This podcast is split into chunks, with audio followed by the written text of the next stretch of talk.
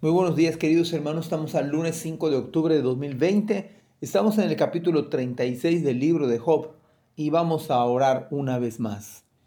Gracias Padre por la bendición de abrir nuestros ojos y darnos un descanso para nuestro cuerpo y que reparemos nuestras fuerzas Señor. Eso se debe solamente a que eres bueno, que tienes misericordia de nuestras vidas. Te pedimos que nos bendigas ahora que abrimos tu palabra.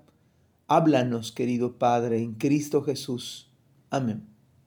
Dice la Escritura, versículo 25, 25 al 33. Los hombres todas la ven, la mira el hombre de lejos. He aquí, Dios es grande y nosotros no le conocemos, ni se puede seguir la huella de sus años. Él atrae las gotas de las aguas al, transformarse el vapor en lluvia, la cual destilan las nubes, goteando en abundancia sobre los hombres. ¿Quién podrá comprender la extensión de las nubes y el sonido estrepitoso de su morada? He aquí sobre él extiende su luz y cobija con ella las profundidades del mar. Bien que por esos medios castiga a los pueblos a la, multitud Él da sustento. Con las nubes encubre la luz y le manda no brillar, interponiendo aquellas.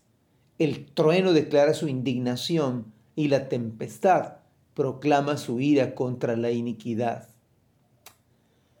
Yo me pregunto si en verdad nos hemos puesto a preguntar acerca de la grandeza de nuestro Dios y por más que le conozcamos en cierto grado y en cierta medida, aún nos damos cuenta que más bien somos nosotros conocidos por Él y no logramos a comprender todos los misterios y las grandezas de nuestro Dios.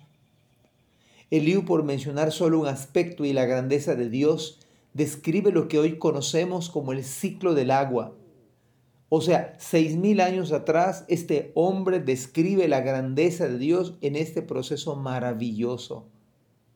¿Acaso hemos, hemos perdido la capacidad de asombro ante la majestad de su creación? Por algo dice el salmista que los cielos cuentan la gloria de Dios y el firmamento anuncia la obra de sus manos. Pablo dice que las cosas invisibles de Él, su eterno poder y deidad, se hacen claramente visibles por medio de su creación. De modo que las personas no tienen excusa. Dios se revela por medio de su creación gloriosa. Así que el libro no solo, no solo describe la atmósfera, sino más allá de la atmósfera. Y en la gloria de su ser controla todas las cosas que suceden en el mundo hoy. Las tormentas, los huracanes, los temblores, los terremotos, los maremotos y todo lo que nuestra cultura, sin saber cómo explicar, llama fenómenos naturales, porque de alguna manera no quieren admitir que es la poderosa mano de Dios que controla y gobierna este mundo de maldad y cuyas vidas le han dado la espalda al Señor. En vez de preguntarnos algunas veces por qué Dios manda a lo que llamamos desgracia, es más, puedo decirles con toda certeza que es la gracia de Dios. La razón es porque no acaba con todo de una vez. ¿Podría Dios hacerlo? ¿Podría Dios destruir todo con un terremoto o con un sismo mundial? Pero tiene paciencia con los hombres con tal de que muchos vengan al conocimiento de la verdad. En verdad lo que vemos en este mundo es la muestra de su gracia para que los hombres se arrepientan y crean. Y aún así Él da sustento, da abrigo, manda personas que vayan en ayuda y a rescatar a otros. Dios nos llama de muchas formas, de muchas maneras, aún en el quebranto mismo de nuestra propia salud. Dios tiene misericordia. En el Evangelio de Juan capítulo 5 versículo 14 el Señor dice, que le haya a la persona que había sanado en el templo y le dijo, mira, has sido sanado, no peques más para que no te venga alguna cosa peor.